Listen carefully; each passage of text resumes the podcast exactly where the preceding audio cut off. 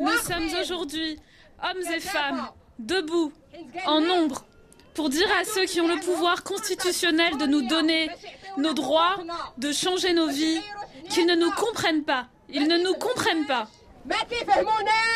Cette voix, c'est celle de Rizlen Mamouni le 25 juin dernier lors du premier sit-in du mouvement Heya à Casablanca. Ce mouvement, unique au Maroc, rassemble des femmes et des hommes issus de différentes associations de différents courants féministes. Une union initiée et réalisée par Rizlen Mamouni. Je pense que d'ici la fin de l'année, elle sera la femme de l'année au Maroc parce qu'elle est habitée par cette lutte. Abdelmajid, un compagnon de lutte de longue date. Rizlen arrive à un moment où elle est une sorte de trait d'union entre le féministe qui a déjà 40 ans de lutte euh, derrière elle, mais elle trait d'union avec les leaders d'opinion, les influenceuses, les femmes politiques, des femmes d'affaires. Et ce qui est intéressant, c'est qu'elle elle, arrive à venir s'installer et s'asseoir avec des gens qui ne se parleraient pas. C'est à travers son expérience personnelle que Rizlan Mamouni est confronté pour la première fois en 2017 aux inégalités produites par la Moudawana, le code de la famille marocain. Rizlan Mamouni. C'est en divorçant que j'ai découvert que toutes ces inégalités, elles étaient inscrites noir sur blanc dans, dans la loi en fait. Et j'ai été très très choquée parce que la loi c'est un outil que j'utilise au quotidien pour conseiller les gens, trouver des solutions à, leurs problématiques.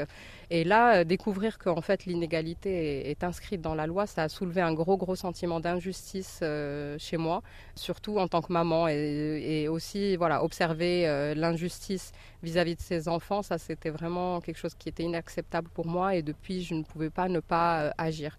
C'est de là qu'est parti mon, mon combat et il ne s'arrêtera pas euh, tant que ces lois ne changeront pas. La même année, l'avocate d'affaires s'engage au sein du collectif 490 qui milite pour l'abrogation de l'article 490 du Code pénal. Il dispose d'un mois à un an d'emprisonnement pour toute relation intime entre un homme et une femme non mariée. Trois ans plus tard, elle fonde sa propre association Kif Mama, Kif Baba. J'ai voulu donner plus d'impact euh, transformateur à, mes actions et élargir vraiment le combat parce que les, inégalités, les injustices, elles ne se limitent pas à l'article 490 mais vont euh, bien au-delà. Elles visent toutes les libertés individuelles et aussi euh, la et surtout l'intérêt supérieur de l'enfant.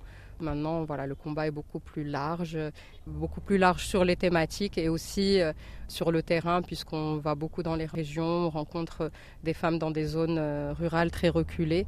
Et euh, je trouve que, mm, en termes d'impact transformateur, c'est là que je suis à l'aise et que j'ai l'impression de vraiment militer pleinement. Un besoin d'agir viscéral chez Rizlen Mamouni et Karima Nadir, son acolyte et militante féministe, peut en témoigner. C'est quelqu'un qui est né avec le gène d'activiste et militante, le gène de, guerrière. Et euh, l'évolution qu'elle a fait, elle est tellement énormissime. D'avocate d'affaires à figure de proue du féminisme au Maroc, le parcours de Rizlan Mamouni impressionne. C'est ma nièce et je suis tellement fier d'elle. Ahmed Zouhou. Elle est capable, elle est fière, elle s'en fout de n'importe qui. Elle veut se battre pour les femmes. On a besoin des femmes comme ça au Maroc. Le combat féministe au Maroc fait face à de nombreux défis, notamment la réforme du Code de la famille, mais quoi qu'il arrive, son avenir s'écrira avec Rizlen Mamouni. Nadia Ben Mafoud, de retour de Casablanca, RFI.